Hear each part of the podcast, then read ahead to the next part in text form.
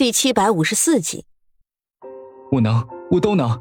长乐和我说过，他宁愿负我，也不愿意背着你们二老远走高飞。这养育之恩大过天，我肖云鹏虽然只是个小贼，倒是也能懂上几分。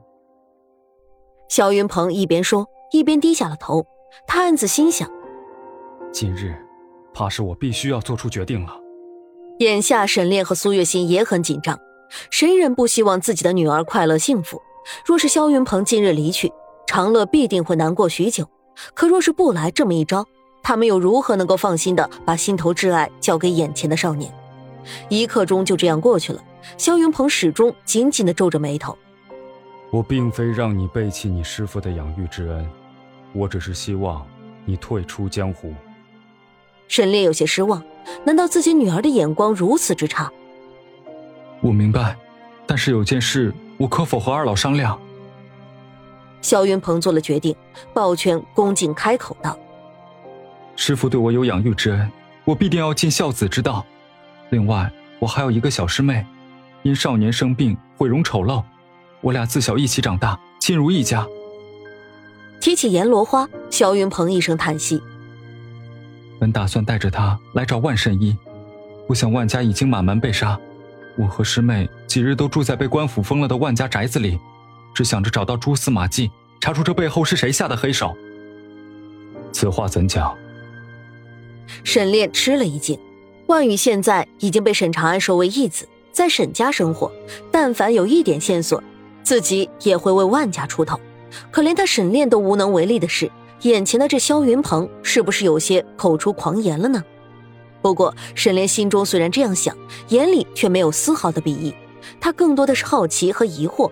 只追问了一句：“你把你的线索说来听听。”肖云鹏知道沈炼也关心这件事，他索性从这里打开话匣子，两人坐在正堂的紫檀木桌旁，细细的说了快要半个时辰。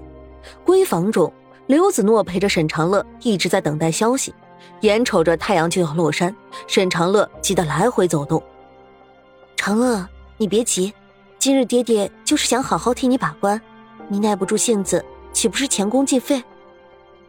刘子诺正在给肚子里的孩子做虎头鞋，有了真真之后，他便一直想再生一个娃娃。现如今一过年就足了心愿，自然是欢喜的不得了。听着刘子诺这么说，沈长乐方才叹息一口气，回到他身边的暖炉边坐好。嫂子，你要笑我了？嫂子怎么会笑你？嫂子是过来人，这种时候。谁没有过？一向温柔的刘子诺细心安慰他，拿起自己绣成一半的虎头鞋，对着沈长乐晃了晃。长乐，你看这小鞋子好不好看？好看。沈长乐点点头。嫂子，孩子出生也用不上鞋子，再说娘也会帮着去做，你还是省点眼睛，当心熬坏了身子。不累，不累的。刘子诺站起身子，朝着外面看了一眼，惊喜的说：“你也不用急了，瞧，娘出来了。”沈长乐噌的一下从暖炉边站起来，急忙朝着外面迎了上去。他替苏月心推开门，赶紧询问事情如何。苏月心眼中有泪，沈长乐以为事情凉了，垂下头低声说：“怎么会这样？都说真金不怕火炼，看来他不是真金。”对我也不是真心，傻孩子。看惹得长乐伤心，苏月心牵手带他回到床边。此时刘子诺却看出端倪，毕竟是当过娘的人，他温婉开口：“长乐，娘难过是舍不得你，那萧云鹏必定是通过考验了。”沈长乐一惊，再看苏月心已经是破涕为笑，轻轻点头：“娘，嫂子说的是真的吗？”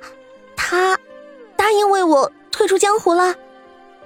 沈长乐急不可耐的握住苏月心的手，赶紧问道：“他答应了，只不过他要做一件事。”苏月心指了指正房，低声说：“这会子他正和你爹商量，不过今日你爹就会同意你随他而去。但是长乐，他只身漂泊，你若和他居无定所。”神府永远都是你的家。沈长乐再次跪谢苏月心养育之恩，也哭着谢过嫂子，这才去找萧云鹏。萧云鹏已经和沈炼一前一后的踱步走到院中，看到沈长乐悬着的一颗心，也总算是踏实下来。且不说沈长乐走后，苏月心是真真难受几日。毕竟娘家不能给女儿办一场体面的送亲，是很遗憾。可看着长乐喜欢不已的样子，便也知足。夫人，你不要多想。回想当年，若我只是小贼，你定也会随我海角天涯。沈炼微微一笑，对着苏月心开口道：“都多大的人了，在孩子面前说这些，也不嫌脸红。老爷，赶紧进来，外面风大。”苏月心这才破涕为笑，温柔的和沈炼以及众人一起回到沈府，关上大门。再说沈长乐终和肖云鹏走到一起，自然喜不胜收。然而有人欢喜有人忧，肖云鹏带着沈长乐去和阎罗花会合，那阎罗花便醋意大发。一来他嫉妒沈长乐的貌美如花，二来这些年自己对师兄早已有了不敢言出的情愫，现一切成空，他自然接受不了。沈长乐并不在乎这些，他只想快点找到万家被杀的线索，了了肖云鹏最后一件事。他们就可以退出江湖，远走天涯，过两个人潇洒自在的生活了。其实方才在沈家，肖云鹏已经把自己的发现和沈炼说了，这让沈炼对肖云鹏很是刮目相看。两人又一起简单制定了对策，只待对方上钩。沈家故意将沈长乐嫁给小贼的消息扩散开来，还特意摆上几日酒席，宴请镇上宾朋。酒席之上。沈长安和刘子诺故意借着喝酒待客，说出沈长乐嫁给的这个小贼一直偷偷住在万家，居无定所。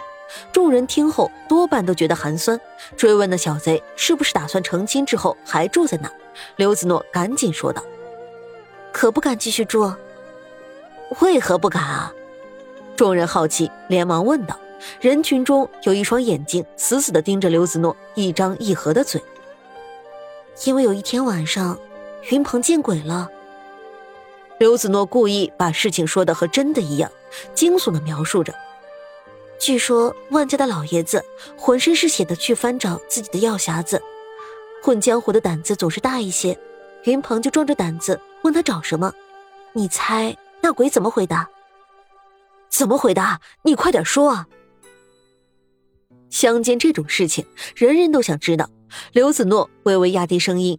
撩着秀发塞到耳后，开口道：“他说，他生前有一件奇药丢了，要找回来。”刘子诺的一番话说得大家毛骨悚然。